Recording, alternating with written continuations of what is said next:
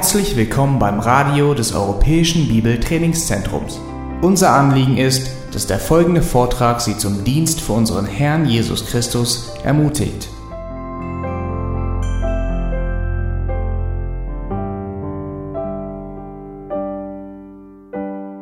Bitte schlagt mit mir zusammen 1. Mose Kapitel 3 auf. Und wir schauen uns heute die Verse 7 bis 24 an. 1. Mose 3, Verse 7 bis 24. Nun, wenn ihr etwas aufgepasst habt in der letzten Zeit, als wir uns in diesem Buch aufgehalten hatten, habt ihr bestimmt mitbekommen, dass dieses Buch, 1. Mose, ein Buch voller Anfänge ist. Das sehen wir schon auch im hebräischen Titel allein, der Bereshit heißt und was am was im Anfang bedeutet. Es nimmt die ersten Worte von 1. Mose 1.1 als Titel dieses Buches, im Anfang. Aber es ist, auch das Thema von dem Rest von dem Buch. Wir sehen ganz viele Anfänge. Wir sehen, wie Dinge beginnen. Die griechischen Übersetzer der hebräischen Schrift haben das Wort Geneseo verwendet, wovon wir das Englische oder in vielen anderen Übersetzungen auch das Wort Genesis bekommen, ähm, was so viel wie Ursprung und Quelle und Generation bedeutet, weil es auch das alles abdeckt, was wir in diesem ersten Buch Mose finden. Wir sehen den Anfang von Dingen, wir sehen die Quelle von allen Dingen, aber wir sehen auch, wie die Generationen der Menschen entstanden sind. Das ist, was das erste Buch Mose tut. Und so konnten wir bisher äh, in ziemlich gutem Detail sehen, wie Gott diese Welt erschaffen hat. Wir konnten sehen, was der Anfang des Anfangs war. 1. Mose 1.1, dass Gott existiert schon alle Ewigkeiten, unerschaffen.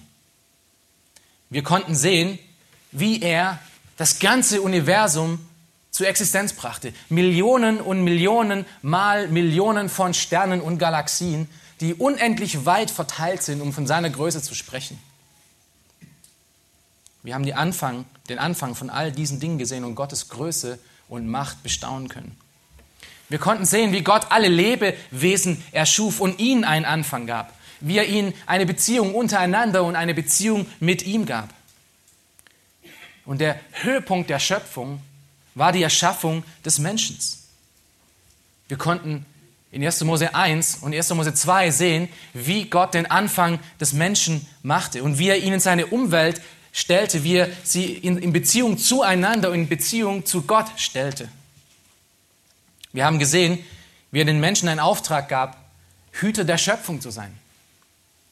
Wie er sie als Mann und Frau in ihren eigenen Rollen erschuf wie er sie als Ratsuchende machte, die abhängig sind von ihm in allem.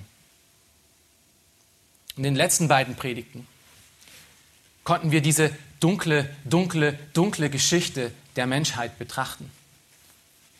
Wir konnten sehen, wie aus Kapitel 3 heraus der Anfang aller Sünde ist. Wir konnten sehen, wie Satan Eva versuchte.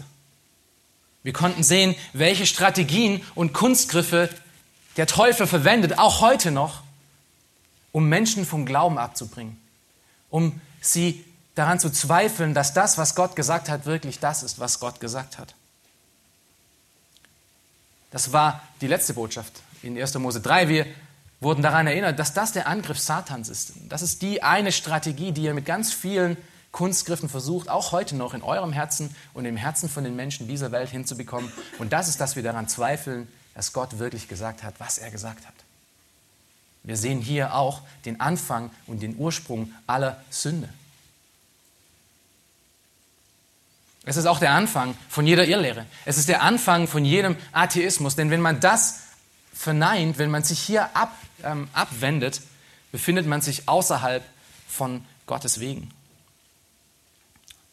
Und wie wir heute sehen werden, befinden sich die Menschen nun seither in einem großen Dilemma. Und dieses Dilemma ist, dass sie verloren und verdorben sind. Und das ist kein Pessimismus. Man muss sich nur mal ein bisschen umschauen. Schaut euch mal die Nachrichten an, diejenigen, die etwas Nachrichten betrachten. Ihr werdet es sehen, sicherlich werden dort immer die negativen Teile äh, herausgestellt, weil, weil das am, am meisten Neuigkeiten macht. Aber wenn ihr die Nachrichten tagtäglich verfolgt, was finden wir dort? Wir finden Geiz, wir finden Mord, wir finden Totschlag, wir finden Lüge, wir finden Verleumdung, wir finden Kriege.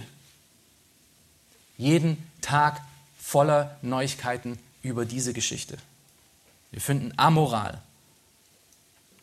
Und wir sehen, wenn wir uns das anschauen, etwas stimmt mit dieser Menschheit nicht.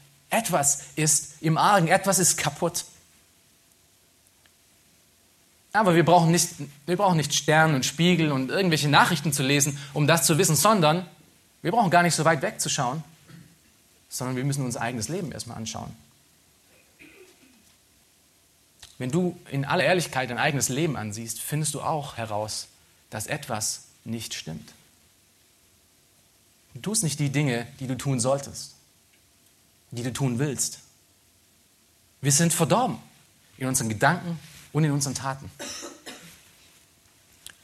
Doch woher kommt das Ganze und, und welche Hoffnung gibt es hierfür? Sind wir wirklich als Menschen so hoffnungslos diesem Sog der Sünde erlegen? Gibt es denn kein Licht in dieser Dunkelheit, der wir folgen können? Und wir wollen uns heute in diesem Text, äh, der vor uns liegt, zwei Konsequenzen des Sündenfalls anschauen. Und diese zwei Konsequenzen des Sündenfalls könnten unterschiedlicher nicht sein.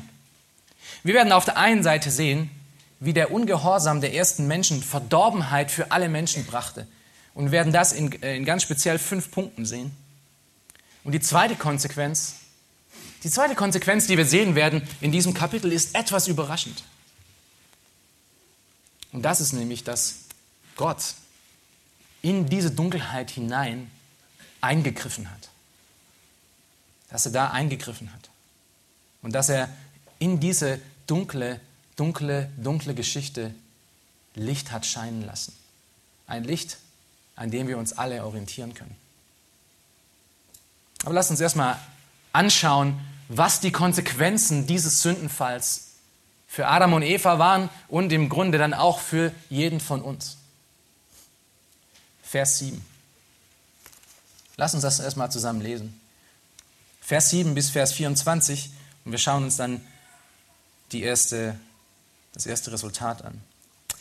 Da wurden ihnen beiden die Augen geöffnet und sie erkannten, dass sie nackt waren und sie banden sich Feigenblätter um und machten sich Schutze. Und sie hörten die Stimme Gottes des Herrn, der im Garten wandelte, als, es, als der Tag kühl war. Und der Mensch und seine Frau versteckten sich vor dem Angesicht Gottes des Herrn hinter den Bäumen des Gartens. Da rief Gott, der Herr, den Menschen und sprach, wo bist du? Und er antwortete, ich hörte deine Stimme im Garten und fürchtete mich, denn ich bin nackt, darum habe ich mich verborgen. Da sprach er, wer hat dir gesagt, dass du nackt bist? Hast du etwa von dem Baum gegessen, von dem ich dir geboten habe, du sollst nicht davon essen? Da antwortete der Mensch, die Frau, die du mir zur Seite gegeben hast, die gab mir von dem Baum und ich aß. Da sprach Gott der Herr zu der Frau, warum hast du das getan? Die Frau antwortete, die Schlange hat mich verführt, da habe ich gegessen. Da sprach Gott der Herr zur Schlange, weil du dies getan hast, so sollst du verflucht sein, mehr als alles Vieh und mehr als alle Tiere des Feldes. Auf deinem Bauch sollst du kriechen und Staub sollst du fressen dein Leben lang. Und ich will Feindschaft setzen zwischen dir und der Frau, zwischen deinem Samen und ihrem Samen.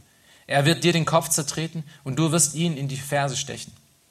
Und zur Frau sprach er, ich will die Mühen deiner Schwangerschaft sehr groß machen, mit Schmerzen sollst du Kinder gebären, und dein Verlangen wird auf deinen Mann gerichtet sein. Er aber soll über dich herrschen. Und zu Adam sprach er, weil du der Stimme deiner Frau gehorcht und von dem Baum gegessen hast, von dem ich dir gebot und sprach, du sollst nicht davon essen, so sei der Erdboden verflucht um deinetwillen. Mit Mühe sollst du dich davon nähern dein Leben lang. Donnen und Disteln soll er dir tragen, und du sollst das Gewächs des Feldes essen. Im Schweiße deines Angesichts sollst du dein Brot essen, bis du wieder zurückkehrst zum Erdboden, denn von ihm bist du genommen. Denn du bist Staub, und zum Staub wirst du wieder zurückkehren. Und der Mensch gab seiner Frau den Namen Eva, denn sie wurde die Mutter aller Lebendigen.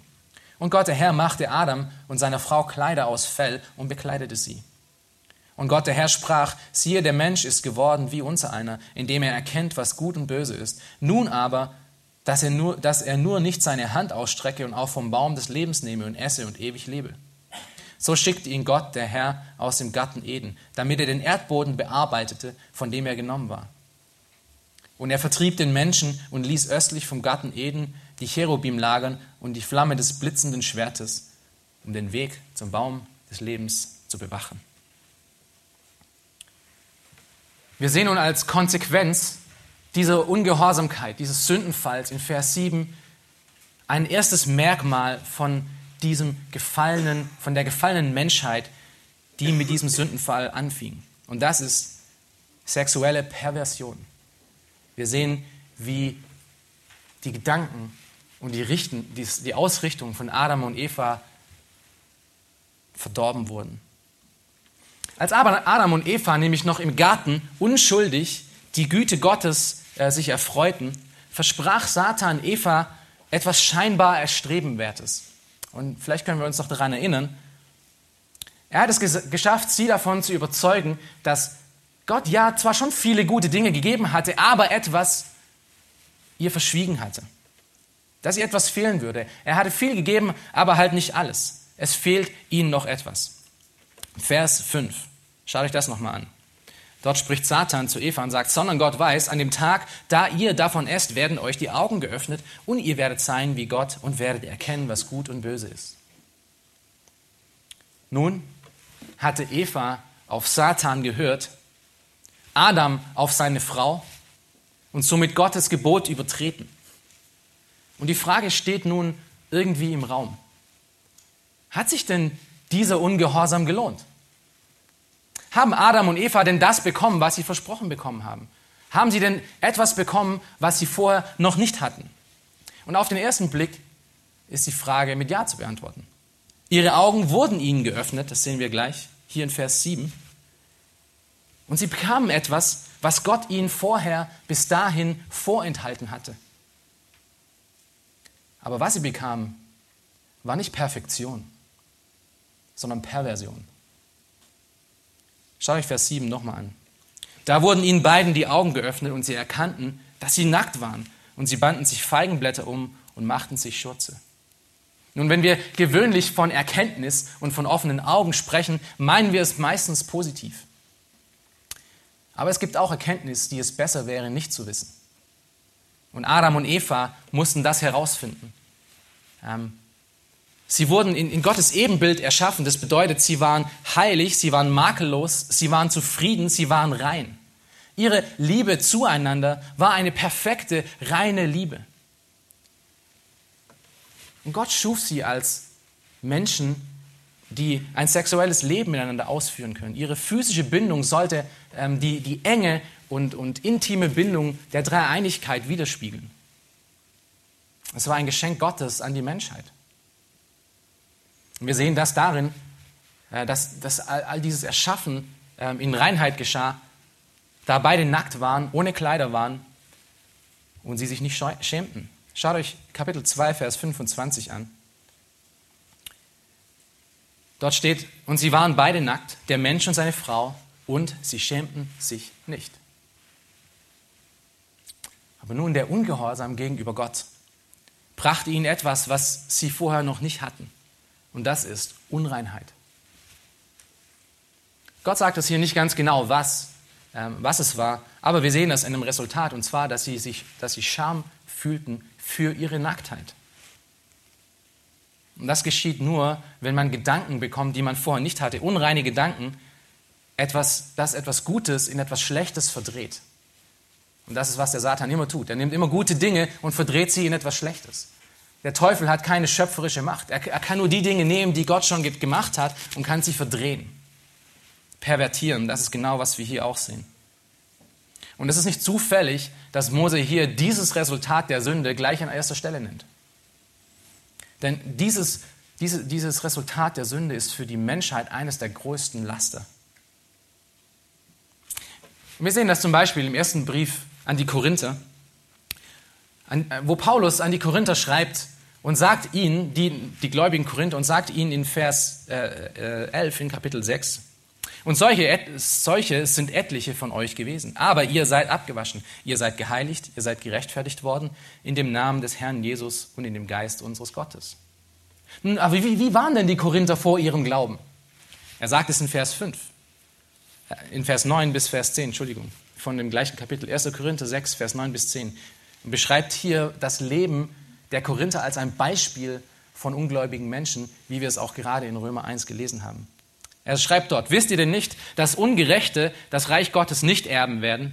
Irrt euch nicht, weder Unzüchtige noch Götzendiener, weder Ehebrecher noch Weichlinge, noch Knabenschänder, weder Diebe noch Habsüchtige, noch Trunkenbolte, noch Lästerer, noch Räuber werden das Reich Gottes erben. Paulus nennt hier zehn Merkmale eines ungläubigen Menschen. Und die ersten vier von den ersten fünf haben etwas mit sexueller Perversion zu tun.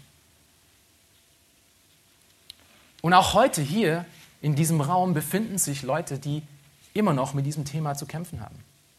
Manche, die immer noch diese Sache ergeben sind, in auf unterschiedlichste Art und Weise. Oder Menschen, die mal solche gewesen sind, aber immer noch mit den Konsequenzen damit zu tun haben. Und die meisten von euch, die im Glauben sind, die mal eine Vergangenheit haben, die nicht in einer christlichen Familie groß geworden sind, die wissen das umso mehr. Sexuelle Perversion fing in dem Garten an, weil der Satan es schaffte, etwas Gutes in etwas Schlechtes zu verdrehen. Und hier Vers 7 in 1. Mose 3 macht es deutlich, dass dieser Zustand pure Sünde ist. Gott hat den Menschen nicht dazu geschaffen, dieses gute Geschenk in etwas, äh, in etwas Schlechtes zu verdrehen. Es ist gut, solange es in Reinheit und innerhalb von Gottes Plan passiert. Aber wisst ihr, manche Leute denken, und wir sehen es heute auch oft in den Medien immer noch, dass es wirklich sehr gut ist, so viel wie möglich über alles zu wissen. Auch über Dinge, über die man besser nichts wissen sollte. Die Neugier nach dem Verbotenen ist eins von den Mitteln Satans, die wir in der letzten Predigt gesehen haben. Und das macht einen gefallenen Menschen besonders aus. Es ist, es ist, dass ein Mann zur Pornografie treibt oder eine Frau zum Ehebruch. Man möchte ja nur mal schauen, es ist ja vielleicht nicht so schlimm. Und das ist die Falle, in die auch Eva getappt ist. Und das Resultat davon war ein verheerendes Resultat. Das war das erste Merkmal eines sündigen Menschen hier. Das zweite Merkmal sehen wir in Vers 8 bis 10. Und das ist die Entfremdung von Gott. Nach der sexuellen Perversion sehen wir die Entfremdung von Gott. Lass uns Vers 8 zusammen lesen. Und sie, und sie hörten die Stimme Gottes des Herrn, der im Garten wandelte, als der Tag kühl war, und der Mensch und seine Frau versteckten sich vor dem Angesicht Gottes des Herrn hinter den Bäumen des Gartens. Wenn wir diesen ersten Teil von Vers 8 lesen, es hat doch was familiäres, oder? Etwas Vertrautes. Gott, der Herr, wandelte im Garten. Und wahrscheinlich war das Normalität vorher. Das war normal, dass Mensch und Gott zusammen im Garten Eden ähm, spazieren gingen und sich unterhielten. Stelle das einmal vor, du läufst neben deinem Schöpfer wie neben deinem Vater, der dir Rat gibt, der, dir, der dich liebt, der dich, äh, auf, der dich ermutigt, der dir Dinge zeigt und dir erzählt von all dem, was es alles zu erzählen gibt. Jemand, der in Fürsorge und in, und in Liebe dich behandelt. Jemand, der dir Rat und Richtung gibt. Das ist auch unvorstellbar. Und vor allem ist es unvorstellbar heute. Denn der Grund dafür liegt in diesem Sündenfall. Nach dieser Perversion sehen wir, wie Adam und Eva sich auf die Flucht machen. Auf die Flucht vor Gott ihrem Schöpfer. Anstatt Vertrautheit und Freude überfällt sie Furcht und Panik in Vers 8. Und diese Entfremdung macht den Menschen offensichtlich dumm. Schaut euch nochmal in Vers 8 die Reaktion an von Adam und Eva. Wo versuchen sie sich denn zu verstecken? Oder besser gefragt, vor wem versuchen sie sich denn zu verstecken? Kennen sie den allmächtigen, allgegenwärtigen Gott nicht, der diesen Garten gemacht hat? Versuchen sich hinter Bäumen und Gestrüpp zu verstecken. Das ist dumm. Wo einst eine gute und tiefe Beziehung zwischen Mensch und Gott war, existiert nun wirklich nur noch Furcht, Furcht, die aus einer Unreinheit entsteht, in der sich der Mensch befindet. Schaut euch den Vers 10 nochmal an. Ich hörte deine Stimme im Garten und fürchtete mich, denn ich bin nackt. Der Grund von dieser Furcht hat etwas mit dieser Perversion auch zu tun. Darum habe ich mich verborgen. Adam und Eva waren nunmehr gezeichnet von Flucht und von Furcht vor ihrem Schöpfer und vor ihrem Erhalter. Sünde macht den Menschen wirklich unlogisch und irrational. Wie wir es auch hier sehen. Aber schaut euch nochmal Vers 9 an. Hier ist etwas Interessantes. Da rief Gott, der Herr, den Menschen und sprach, wo bist du? Wo bist du? Auf der einen Seite sehen wir hiermit mit dieser Frage, dass diese Entfremdung stattgefunden hat. Gott und Mensch sind nicht mehr vereint, sie, sind, sie kennen sich nicht mehr. Gott muss ihn fragen, wo er ist. Aber natürlich weiß Gott, wo er ist. Es ist im Grunde eigentlich eher eine berechtigte und eine tragische Frage. Es ist eine Frage, die Gott heute immer noch stellt. Es ist eine Frage, die Gott heute an dein Leben stellt. Wo bist du? Wisst ihr, seit Adam und Evas Ungehorsam im Garten leben auch wir entfremdet von Gott. Besonders diejenigen, die Gott nicht kennen, diejenigen, die noch nicht im Glauben sind. Und Paulus macht das, wie wir gerade gelesen haben, in Römer 1 und Römer 3 sehr deutlich. Ja, ich muss jetzt Römer 1 nicht nochmal lesen, wir haben es gerade gelesen, wie wir entfremdet werden von Gott. Aber in Römer 3, in Vers 10 bis 11, sagt er noch zusätzlich, es ist keiner gerecht, auch nicht einer, es ist keiner, der verständig ist, der nach Gott fragt. Kein Mensch in, seiner natürlichen, in seinem natürlichen Zustand, in seinem Zustand als gefallener Mensch nach Adam und Eva, sucht Gott von sich aus. Das sind die ersten drei Kapitel im Römerbrief, machen das sehr, sehr deutlich.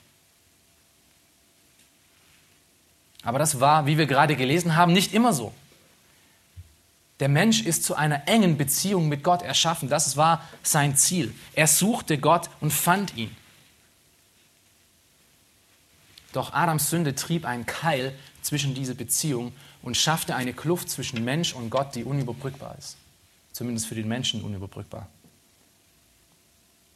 Eine weitere Sache, die wir daraus lernen, ist, dass Sünde Beziehungen zerstört. Sie zerstört in erster Linie die Beziehung zu Gott, wie wir sie hier gerade gesehen haben. Aber nachdem sie die, die Beziehung zu Gott zerstört hat, zerstört sie alle anderen Beziehungen auch mit sich. Und wenn du heute am Leben bist und wenn du im, im Herrn bist, dann, dann kennst du das. Du weißt, dass in den Momenten, wo du noch in Sünde lebst, Beziehungen um dich herum kaputt gehen oder schlecht sind.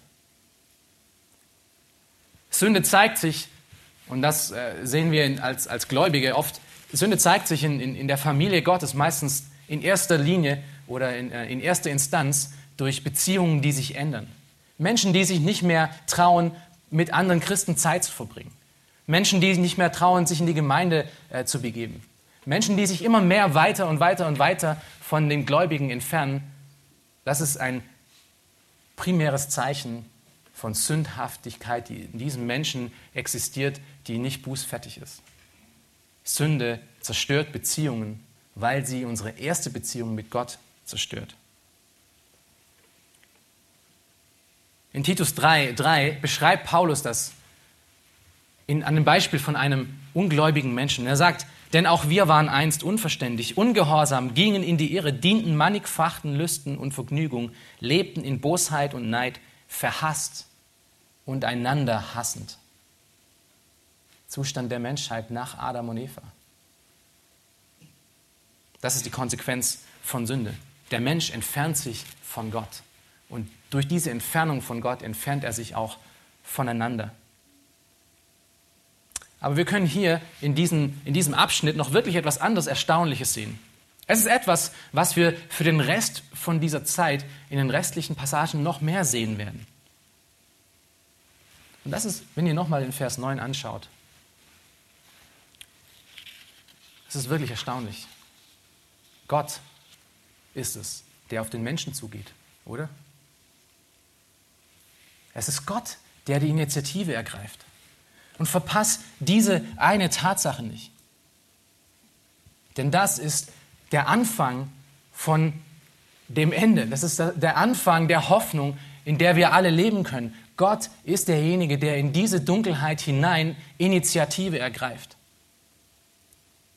Der Mensch ist gefangen in Übertretungen und Sünden, versteckt sich hinter einem Baum. Und wer ist es, der ihn da hervorholt? Es ist nicht der Philosoph. Es ist nicht die Wissenschaft. Es ist Gott, der ihn hinter diesem Baum hervorholt. Vers 9. Da rief Gott, der Herr, den Menschen und nicht der Mensch Gott. Da rief Gott, der Herr, den Menschen. Und diese Worte sind genauso tröstlich, wie sie herrlich sind. Und wir finden sie in der ganzen Schrift verteilt. Zum Beispiel in Epheser 2, Vers 4, meine Lieblingsverse. Das sind die zwei schönsten Worte, die die ganze Bibel zu bieten hat. Weil sie beschreibt, äh, sie, sie kommt nach der Beschreibung wie tragisch der Mensch gefallen ist, dass er in seinen Sünden und seinen Übertretungen völlig tot ist und völlig hoffnungslos ist und äh, auch noch ein Sklave Satans ist. Und in diese Hoffnungslosigkeit hinein kommen diese Worte von Epheser 2, Vers 4 und die sagen, Gott aber. Es braucht Gott, um in dieser Situation etwas zu ändern. Gott aber damit der Mensch überhaupt eine Chance hat, wieder aus dieser Situation herauszukommen, brauchen wir Gottes Wirken. Und wir sehen auch hier, dass Gott Adam eine Möglichkeit zur Buße gibt.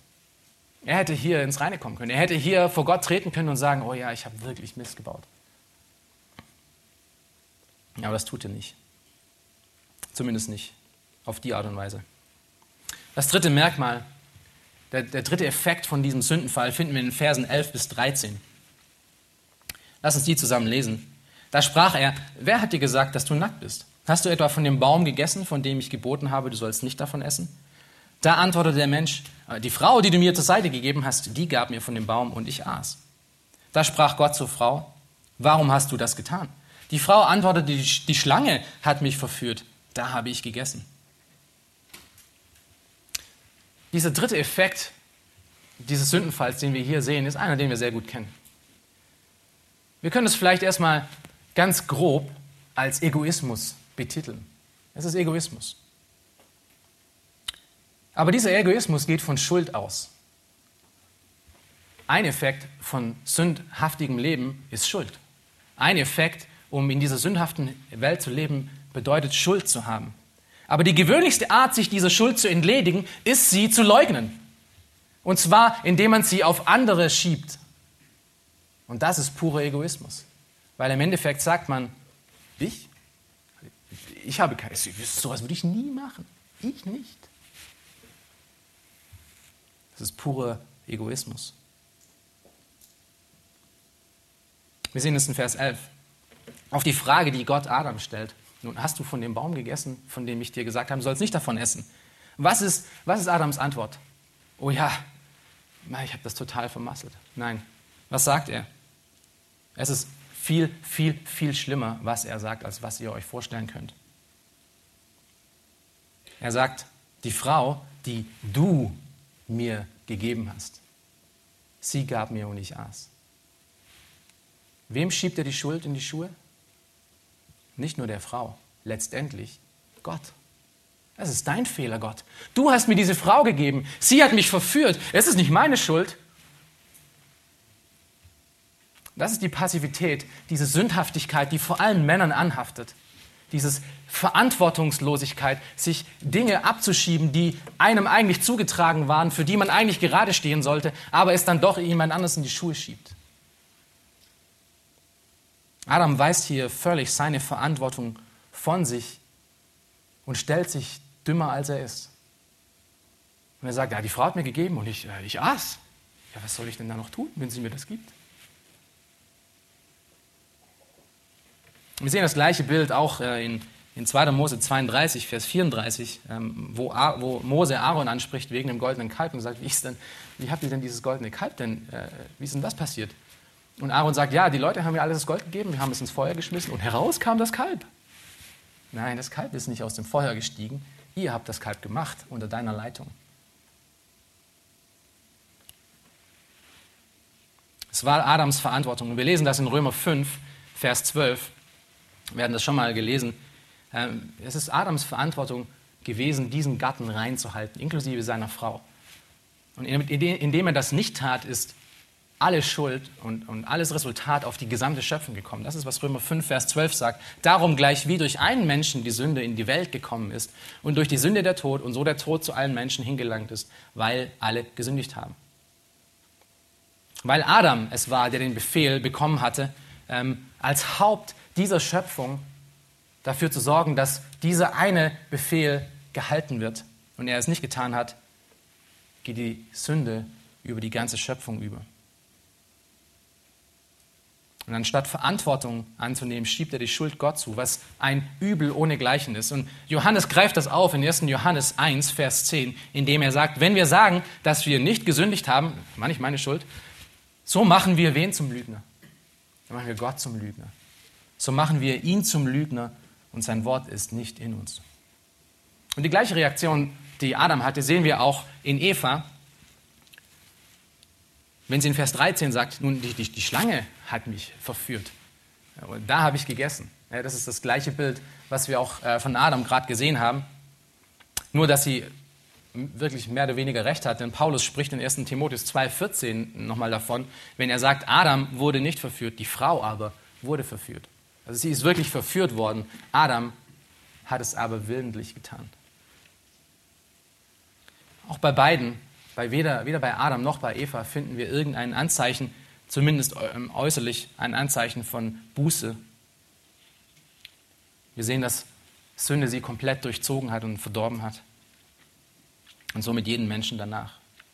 Und das vierte Merkmal von diesem Sündenfall finden wir in Vers 14. Und es ist ein bisschen abstrakter. Wir werden da später nochmal zurückkehren zu Vers 14 und 15.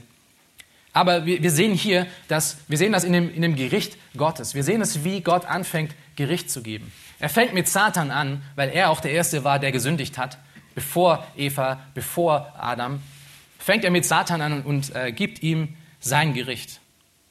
Er setzt einen Fluch auf ihn und sagt, weil du das getan hast, aber Gottes Gericht betrifft hier nicht nur den Satan selber, sondern auch das Tier, die Schlange, was wir auch sehen, dass sie ihr ganzes Leben lang Staub fressen soll, was im Grunde bedeutet, dass sie erniedrigt ähm, in ihrer Verdorbenheit wandeln wird. Aber habt Acht darauf, was er hier noch weiter sagt oder was das impliziert. Durch die Sünde, durch den Fall Satans, durch den Ungehorsam Satans ist wer noch alles mit hineingezogen worden? Adam, Eva und im Ende auch die ganze, äh, die ganze Schöpfung. Wir haben ja gerade gelesen in Römer 5, dass die Sünde durch einen Menschen in diese Welt kam, dass die ganze Schöpfung wegen einer Übertretung verdorben wurde. Und das ist, was Sünde tut. Sie verdirbt ihr Umfeld und zieht alle mit in den Sog hinein, die um sie herum sind. In dieser Eigenschaft ist die Sünde wie ein schwarzes Loch. Man, kann es nicht, man kann es nicht entkommen. Deine Sünden und dein gottloses Leben betrifft andere Menschen genauso wie dich.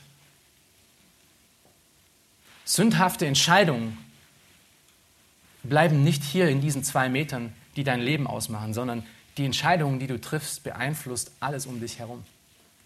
Wie wir vorher gelesen haben oder schon, schon gehört haben. Es zerstört Beziehungen, die erste Beziehung zu Gott und danach alle anderen. Die Konsequenzen von deinen Sünden, mach, dir, mach keinen Fehler daraus, werden auch andere tragen müssen. Nicht nur alleine du. Das ist eine Lüge Satans, dass die Entscheidungen, die du triffst, nur in dich betreffen. Das stimmt nicht. Wir kommen da später nochmal zurück. Als weitere Konsequenz des Sündenfalls, als fünfte Konsequenz, die wir uns heute anschauen werden, sehen wir, dass das Leben, was einst so, so gut und vollkommen war, nun auf einmal mühselig geworden ist. Vers 16 bis 19. Und zur Frau sprach er, und das ist auch nur ein Teil von Gottes Gericht äh, gegenüber äh, den Mensch und, und, und, Satan. Und zur Frau sprach er, ich will die Mühen deiner Schwangerschaft sehr groß machen. Mit Schwärzen sollst du Kinder gebären und dein Verlangen wird auf deinen Mann gerichtet sein. Er aber soll über dich herrschen. Und zu Adam sprach er, weil du der Stimme deiner Frau gehorcht und von dem Baum gegessen hast, von dem ich dir gebot und sprach, du sollst nicht davon essen, so sei der Erdboden verflucht um deinetwegen. Mit Mühe sollst du dich davon nähern, dein Leben lang. Dornen und Disteln soll er dir tragen und du sollst das Gewächs des Feldes essen. Im Schweiße deines Angesichts sollst du dein Brot essen, bis du wieder zurückkehrst zum Erdboden. Denn von ihm bist du genommen, denn du bist Staub und zum Staub wirst du wieder zurückkehren. Wir sehen hier das Gericht über Adam und Eva und ich werde es ein bisschen kürzer zusammenfassen, damit wir wirklich zu dem Punkt kommen, noch, zu dem wir heute noch kommen müssen.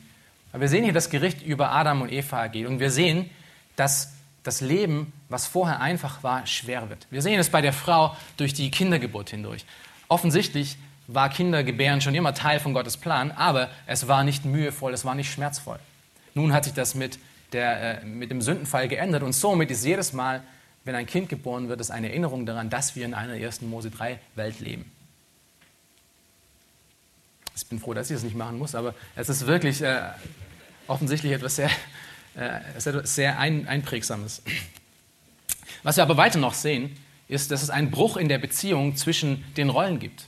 Es gibt einen Bruch in der Beziehung zwischen Mann und Frau, wie Gott sie eigentlich ähm, erschaffen hatte. Der Mann sollte die Führungsrolle sein, aber auf eine liebevolle, auf eine, äh, auf eine einfühlsame, auf eine Art und Weise, die, die Gottes, ähm, Gottes Liebe und Gottes ähm, Fürsorge für die Menschen widerspiegelt. Aber mit dem Sündenfall ist nun das Verlangen der Frau dahin gekommen, diese Rolle zu übernehmen von ihrem Mann, so dass er über sie herrschen muss. Nicht mehr in Liebe, nicht mehr in Fürsorge, sondern wie ein Despot. Auch diese Beziehungsprobleme ist Teil des Sündenfalls. Und das ist eine Tatsache, mit der jeder von uns hier Erfahrung hat und kämpfen muss.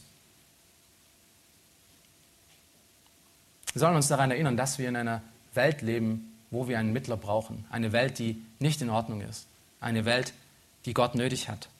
Nun, wer, wer hier tiefer einsteigen möchte, dem, dem möchte ich ähm, das Seminar von John Street anbefehlen, der, das er hier mal gehalten, gehalten hat über Gottes Plan für Mann und Frau. Ihr könnt es bei uns beim EBDC Media Shop erwerben. Das ist wirklich sehr, sehr gut und sehr, sehr hilfreich, hier in die Tiefe einzusteigen und sich das genauer anzuschauen, was Gottes Plan war von Anfang an.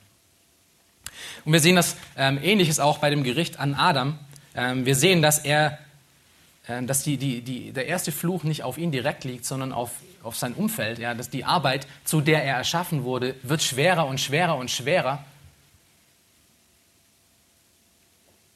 Und dieser Arbeitszyklus, in dem er sich befindet, ist wie eine Sisyphos-Arbeit, äh, die nie aufhört, eine Arbeit, die immer wiederkehrt und immer schwer, immer schwer bleibt. Es wird nicht einfacher. Nur hier, wir können über die, über die zahllosen Versuche der Menschen versuchen, um, diese, um, um dieses Resultat der Sünde wieder zurückzufahren. Äh, ja, diese, diese Versuche, die alle darauf hinzielen, dass wir endlose Urlauber werden und nur noch in Freude leben. Aber das ist nicht die Realität, in der wir leben. Wir wissen es alle, dass wir arbeiten müssen und dass Arbeit nicht leicht ist. Und wenn die Arbeit ähm, Spaß macht und wirklich leicht von Händen geht, dann ist es wirklich Gottes Segen. Aber diese Tatsache ergreift uns wirklich alle. Schaut euch noch Vers 19 an. Hier sehen wir noch was weiteres. Etwas, was es vorher so noch nicht gab. Und das ist physischen Tod. Hier spricht Gott davon, dass Adam und Eva in ihrer Perfektion eines Tages nicht mehr sein werden. Sie werden sterben müssen. Das ist die letztendliche Konsequenz ihres Ungehorsams. Und das ist, was Gott auch sagt. Der Lohn der Sünde ist was? Er ist der Tod. Das ist, was sie sich erarbeitet haben in ihren Ungehorsam, indem sie Satan gefolgt sind und nicht Gott gefolgt sind. Und er sagt hier, wenn ihr euch den Vers nochmal anschaut, in Vers 19, etwas sehr Demütigendes über die Menschheit. Er, er, er macht einen Realitätscheck mit Adam und Eva, mit jedem Einzelnen von uns. Er sagt, ihr seid Staub. Was ist Staub? Wir sind gemacht aus Staub. Wir sind gemacht aus dem gewöhnlichsten Material auf dieser Erde. Keiner von uns, weder Adam und Eva noch irgendeiner von euch, ist aus Gold gemacht. Wir sind alle aus gewöhnlichem Material erschaffen. Unser Wert, den wir haben, liegt alleine nur darin, wer wir vor Gott sind und wer wir nicht vor Gott sind. Die liegt nicht im physischen oder in irgendetwas anderem, sondern sie liegt in unserer Beziehung zu dem ewigen Herrn. Was unsere Körper anbetrifft, sind wir Staub. Und Gott erinnert Adam und Eva daran. Ihr habt gedacht, ihr könnt so sein wie ich. Ihr seid aber nicht wie ich. Von Grund auf seid ihr nicht wie ich. Ihr seid Staub. Das ist wirklich sehr demütigend. Nun, die, die Situation nach dem, nach dem, Sündenfall, wie wir sie gerade sehen, ist, ist wirklich sehr, sehr düster. Der Mensch ist gefallen und völlig von Sünde durchtränkt. Er hat all diese Eigenschaften angenommen, die es vorher nicht gab und ist in diesen Eigenschaften völlig verloren und tot, wie Epheser 2 1 bis 3 das sehr deutlich macht. Wir sind tot in unseren Übertretungen und Sünden. Und dazu werden wir noch von Satan versucht, ständig Gottes Wort anzuzweifeln. Soll die Gott wirklich gesagt haben? Nun, und doch finden wir in diesem Kapitel etwas wirklich Erstaunliches. Etwas, was man findet, wenn man dieses Kapitel genauer anschaut und sich ein bisschen mehr damit beschäftigt. In diese Konsequenz in diese Verdorbenheit des Menschen, in diese Dunkelheit hinein schafft Gott Hoffnung. In diese Dunkelheit hinein gibt Gott Licht. Er strahlt ein Licht. Und wir sehen das von äh, unterschiedlichen Stellen, hauptsächlich von Verse 20 bis 24. Aber die erste Stelle, die das sehr deutlich aufzeigt, ist Teil des Fluches gegenüber Satan. Geht nochmal zurück zu 1. Mose 3, Vers 15. Beziehungsweise wir lesen nochmal von Vers 14. Da sprach Gott der Herr zur Schlange, weil du dies getan hast, sollst du verflucht sein, mehr als alles Vieh und mehr als alle Tiere des Feldes. Auf deinem Bauch sollst du kriechen und Staub sollst du fressen dein Leben lang. Und nun kommt den Vers, den ich vorher ausgespart habe. Und ich will Feindschaft setzen zwischen dir und der Frau, zwischen deinem Samen und ihren Samen. Er wird dir den Kopf zertreten und du wirst ihn in die Ferse stechen. Was tut Gott hier? Er kündigt das Ende dieses Krieges an. Er sagt, dass es einen Krieg zwischen Gut und Böse geben wird. Er, er, kündigt hier aber schon an, dass jemand kommen wird, der diesem Treiben ein Ende setzen wird. Und das ist das Krasseste, was wir, äh, eines von den Dingen, die mich damals, bevor ich zum Glauben gekommen bin, auch völlig von den Socken gehauen hat. Hier in 1. Mose 3,15 ist das erste Mal das Evangelium in klein, aber das Evangelium erklärt. Mitten in diese, mitten in diese Situation herein, kurz nach dem Fall, gibt Gott gleich die Lösung und sagt, es wird eines Tages ein Erlöser kommen, der dem Tod ein Ende machen wird. Und wie, so, wie wird dieser Erlöser aussehen? Schaut euch nochmal Vers 15 an. Er wird dem Satan seinen Kopf zertreten. Das bedeutet, er wird ihn vernichten. Wenn man eine Schlange auf den Kopf tritt, das ist die Art und Weise, wie man eine Schlange umbringen möchte übrigens, ja, nicht indem man sie zweiteilt oder irgendeinen anderen Teil von ihrem, von ihrem Körper trifft, sondern man muss den Kopf abschneiden und darauf, darauf treten, den Kopf zertrümmern, denn selbst mit abgetrennten Kopf könnte die Schlange noch beißen. Das Bild ist klar. Derjenige, der kommen wird, wird dem, wird dem Satan und somit dem, äh, der ganzen Quelle der Sünde den Garaus machen. Und Satan wird diesem Erlöser, der kommen wird, er wird ihn äh, äh, verletzen, aber er wird ihn nicht umbringen. Schau euch den Vers nochmal an. Er wird ihn in die Ferse stechen.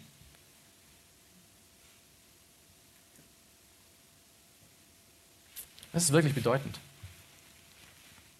Denn dies zeigt, weil 1. Mose uns aufzeigt, was die Quelle von allem ist und was der Anfang von allem ist, dies zeigt auch, was der Rest der Schrift, dass der Rest der Schrift sich um diese Sache dreht, diesen Erlöser, der kommen wird und dieser Situation ein Ende machen wird.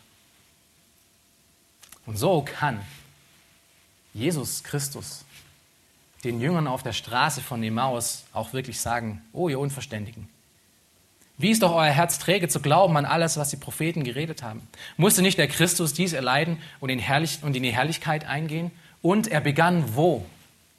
Er begann bei Mose und bei allen Propheten und legte ihnen in alle Schrift aus, was sich auf ihn bezieht. Er begann in Mose. Er begann unweigerlich in 1. Mose 3, Vers 15. Zumindest war das Teil davon und zeigte, dass das auf ihn zeigen wird. Das ist wirklich grandios, dass mitten in diese hoffnungslose Situation hinein Gott uns die Möglichkeit gibt, aus dieser Situation herauszukommen, und zwar durch diesen einen Erlöser. Und nun gebt acht, wie wird Adam und Eva auf diese Ansage reagieren? Vers 20. Und der Mensch gab seiner Frau den Namen Eva denn sie wurde Mutter aller Lebendigen. Du sagst, okay, äh, verstehe nicht ganz, wie Adam und Eva nun darauf reagierten. Nun, was macht Adam hier direkt nach diesen ganzen Fluchansagen? er gibt seiner Frau einen Namen. Nun, Adam ist äh, der Namensgeber, das wissen wir schon, wir haben es in Kapitel 2 gesehen. Er hat allen Tieren Namen gegeben. Er hat auch dort schon, äh, als, als Eva, als die Frau erschaffen wurde, ihr den Namen gegeben, Isha. Also äh, die, der, diejenige, die vom Mann kommt, weil Ish ist, äh, der, Name für, äh, ist der hebräische Name für Mann. Isha ist die, die vom Mann kommt. Aber hier gibt er ihr einen neuen Namen. Hier gibt ihr einen weiteren Namen. Und dieser Name ist Eva. Was bedeutet Eva? Nun, Eva kommt von dem hebräischen ähm, Shava, was Leben bedeutet. Und deswegen schreibt Mose hier auch, dass äh, das so ist, dass er sie Eva nennt, weil sie die Mutter aller Lebendigen ist. Und bis zu diesem Zeitpunkt gab es noch keine Kinder. Es gab noch keine Geburt. Das heißt, es ist etwas, an was er glaubt, was noch kommen wird. Eva wird Leben geben. Und ihr müsst euch das vorstellen, gerade eben ist die ganze Welt zusammengebrochen. Gerade eben ist Sünde in die Welt gekommen, die alles zerstört. Und Gott hat Fluch über Fluch auf diese Welt gesetzt. Und an was denkt Adam in dem Namen von seiner Frau? Nicht an den Tod, sondern an Leben.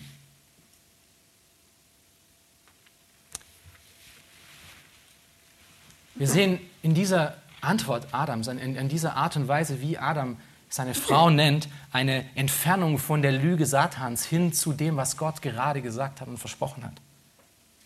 Wir sehen nicht, dass Adam in die Armee Satans eintritt. Wir sehen nicht, dass er seine eigene Rebellion gegen ihn startet. Das sehen wir nicht. Wir sehen, dass er seiner Frau einen Namen gibt, die mit Leben zu tun hat. Aber das ist noch nicht alles. Schaut euch noch mal kurz, äh, geht mal kurz ins vierte Kapitel in Vers 1. Was sagt Eva nach der allerersten Geburt? die es überhaupt gegeben hat. 4 Vers 1. Und Adam erkannte seine Frau Eva und sie wurde schwanger und gebar den Kain. Und sie sprach, ich habe einen Mann erworben mit der Hilfe des Herrn. Nun, wir können hier wirklich ein bisschen in grammatische Detail reingehen, was ich euch ein bisschen ersparen werde. Aber äh, dieses Wort Kain, was hier, was hier verwendet wird, ähm, ist nicht, ein, nicht unbedingt ein Eigenwort, sondern das könnte auch sagen, es könnte auch äh, heißen, hier, hier ist er oder hier ist es oder äh, ich habe es bekommen. Ähm, es könnte der Name von, es ist wirklich der Name von Kain, aber es könnte bedeuten, wie sie ihn bekommen hat. Ja, dass sie, äh, sie ihn gekriegt hat. Das ist der erste Punkt, aber der ist nicht wirklich so wichtig. Das andere ist, ähm, dass diese, diese Redewendung, die hier drin steht, mit der Hilfe des Herrn so nicht im Hebräischen ist, sondern es ist eine, ein Versuch, ähm, eine Lücke zu füllen, die sonst ähm, sehr komisch wäre. Das ist ein, ein, ein sprachlicher Ansatz. Und das kommt daher, ähm, wenn man das nämlich wortwörtlich übersetzen würde, das Hebräische ähm, würde dort stehen, beziehungsweise im, im, im, Hebräischen steht dort Quanti Ish Eth Yahweh. Und ihr seht, es sind viel weniger Worte, als wir hier im Deutschen sehen. Was bedeutet, ich habe erworben einen Mann und dann Eth Yahweh. Und Yahweh kennen wir. Das ist Gott der Herr. Nun, was ist denn dieses Eth? Das ist eine Präposition, die viele Sachen bedeuten kann, zum Beispiel auch mit. Und deswegen werden viele Übersetzungen mit mit übersetzt. Dann würde es heißen, ich habe erworben einen Mann mit Yahweh. Hört sich auch komisch an. Deswegen füllen da viele Übersetzungen oder die meisten Übersetzungen dieses Wort ein mit der Hilfe des Herrn, weil das würde Sinn machen. Aber diese Präposition et heißt, ähm, bedeutet noch in anderen Umständen viele andere Dinge. Zum Beispiel meistens zeigt sie den Akkusativ an. Und das bedeutet, wer noch in die Schule kennt, dass der, äh, das direkte Objekt in einem Satz der Akkusativ ist. Und somit wäre das in diesem Satz Jahwe das direkte Objekt. Ich habe einen Mann bekommen, den Herrn.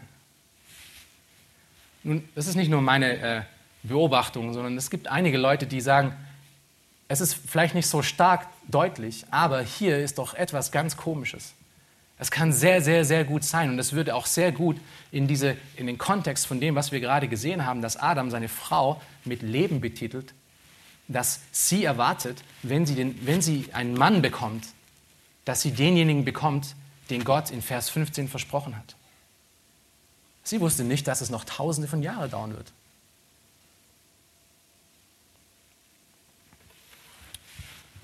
Ich denke, das passt nicht nur grammatisch, sondern auch theologisch und kontextuell wirklich gut, dass das hier eher in diese Richtung geht, dass sie gedacht hat, dass sie diesen Erlöser ähm, geboren hat.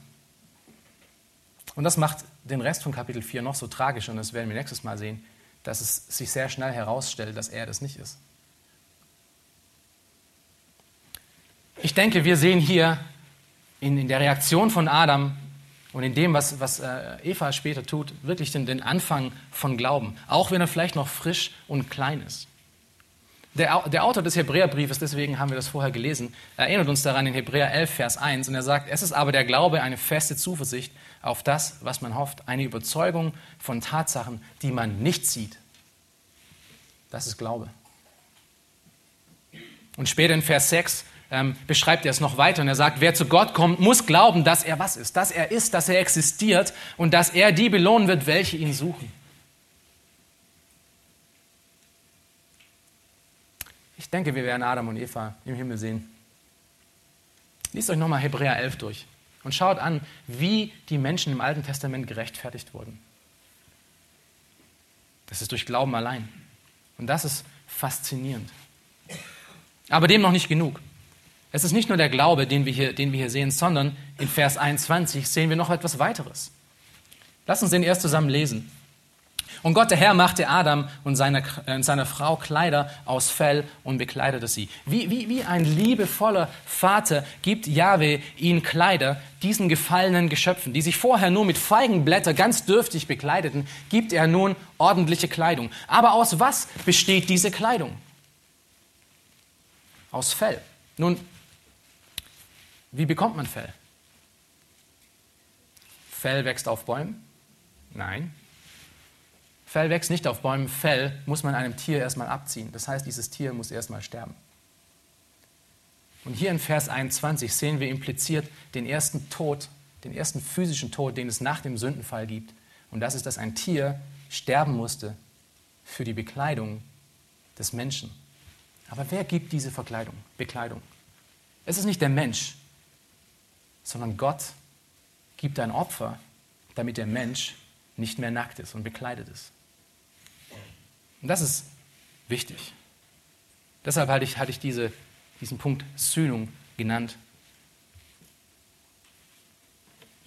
Es ist ein Fingerzeig auf etwas, was wir später noch finden werden. Etwas, was Mose nicht wusste, von dem Mose noch keine Ahnung hatte, aber von dem wir sehr gut wissen, dass dieser Gott, der den ersten Menschen durch ein Opfer Bekleidung schenkte, in Jesus Christus Opfer uns Bekleidung schenken wird und geschenkt hat.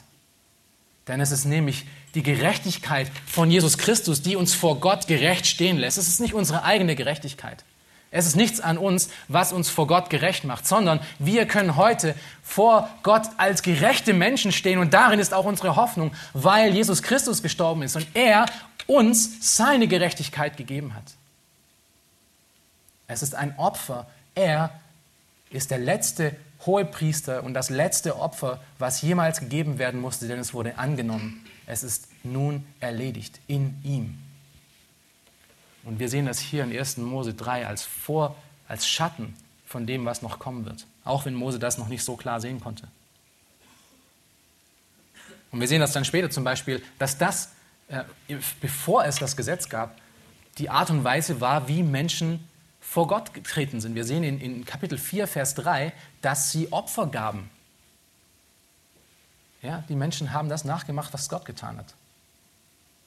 Weil sie das verstanden haben, dass er sie bekleiden muss. Und letzt, letztendlich sehen wir auch noch Gnade. Und das äh, sehen wir in den nächsten Versen 22 bis 24. Ähm, wir können es noch kurz lesen. Und Gott, der Herr, sprach, siehe, aber der Mensch ist geworden wie unser einer, indem er erkennt, was gut und böse ist. Nun aber, dass er nun nicht seine Hand ausstrecke und auch vom Baum des Lebens nehme und esse und ewig lebe, so schickte ihn Gott, der Herr, aus dem Garten Eden, damit er den Erdboden bearbeite, von dem er genommen war. Und er vertrieb den Menschen und ließ östlich vom Garten Eden die Cherubim lagern und die Flamme des blitzenden Schwertes, um den Baum des Lebens zu bewachen. Was, was tut Gott hier? Auf der einen Seite ist es natürlich Teil des Fluches. Es ist Teil der Entfremdung von Gott. Wir können nicht mehr mit ihm sein. Er trennt den Menschen von ihm. Wir haben diese Beziehung mit ihm nicht mehr. Wir sind nun für alle Ewigkeiten von ihm getrennt. Aber auf der anderen Seite, wenn ihr euch überlegt, in welcher Situation waren denn Adam und Eva hier? Sie waren sündhafte Menschen, oder? Sie waren verloren in alle Ewigkeit. wenn er sie im Garten gelassen hätte und sie von diesem Baum des Lebens, der, der lebenserhaltende Merkmale hat, wenn sie nun für alle Ewigkeiten von diesem Baum essen würden, was wäre mit ihnen dann? Sie wären wahrscheinlich für alle Ewigkeiten in diesem Zustand. Und so grenzt Gott hier und, und gibt einen Fingerzeig dafür, dass er auch damit ein Ende setzen wird, indem er den, den Menschen davon abhält, von diesem Baum jemals zu essen. Und Gott sorgt auch noch dafür, dass dieser Garten, weil er nicht bearbeitet wird, völlig zugrunde geht. Der Baum des Lebens, den finden wir heute nicht mehr. Ähm, da, wo man vermutet, dass sich der Garten Eden ähm, befand, ist heute zum Großteil noch Wüste.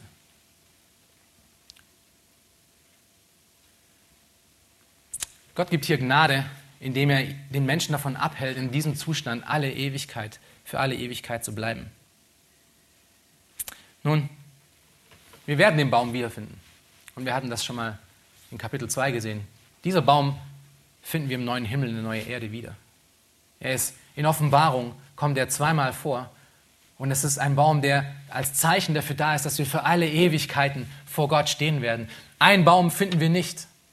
Das ist der Baum der Versuchung. Das heißt, wir werden für alle Ewigkeiten vor Gott gerecht stehen können, ewig leben, ohne jemals wieder in diese gleiche Falle tappen zu müssen, die Adam und Eva gefallen sind. Damit wir für alle Ewigkeiten bei ihm sein können. Ewiges Leben im Herrn haben. Und das ist das Zentrum der christlichen Botschaft. Es geht nicht in erster Linie darum, um ein gutes Leben hier auf dieser Welt zu haben. Es geht nicht darum, um bessere Ehen, bessere Kinder, bessere Arbeit, bessere noch irgendwas zu bekommen, sondern es geht um Leben und Tod. Es geht darum, für alle Ewigkeiten beim Herrn zu sein, in ihm zu sein. Und wie wir gesehen haben, waren die, und hiermit möchte ich schließen, die Resultate des Sündenfalls wirklich tragisch und extrem. Und wir wissen es, sie bestimmen unser tägliches Leben und die Welt um uns herum. Wir leben in einer ersten Mose 3 Welt und jeder von uns weiß das. Wir leben in einem Kampf, in einem geistlichen Kampf um unsere Seelen, wie wir letztes Mal schon gesehen haben. Wir leben in einer Welt, die einen brüllenden Löwen hat, der darauf aus ist, um uns versuchen, von Gott abzuhalten. Aber wir sehen auch, und das ist das Versprechen hier auch aus 1. Mose 3, dass wir in einer Welt leben, die Hoffnung hat, in einer Welt, in die Gott eingegriffen hat und uns den Weg nach Hause zeigen kann. Und diese Hoffnung ist in Jesus Christus, welcher in 1. Mose 3, 15 vorhergesagt wird als Hoffnungsträger. Und der einzige Problempunkt ist Glaube. Es ist die Frage, ob du das glaubst oder nicht. Wenn du dich vor Gott in Sicherheit bringen willst, gibt es nur einen Weg. Es ist zu ihm hinzufliehen. Das ist der einzige Weg aus diesem Schlamassel heraus. Und somit ist diese Frage, die Gott an Adam gestellt hat, für dich heute Morgen genauso wichtig. Wo bist du? Wo bist du? Glaubst du diesem Gott? Oder ist Gemeinde für dich nur Spielzeug? Oder vielleicht überhaupt nicht wichtig? Wo bist du? Der Anfang des apostolischen Glaubensbekenntnisses hat die richtige Antwort auf die Frage, wo bist du? Die geht folgendermaßen und hört gut zu. Vielleicht ist es auch, wo du bist. Ich glaube an Gott, den Vater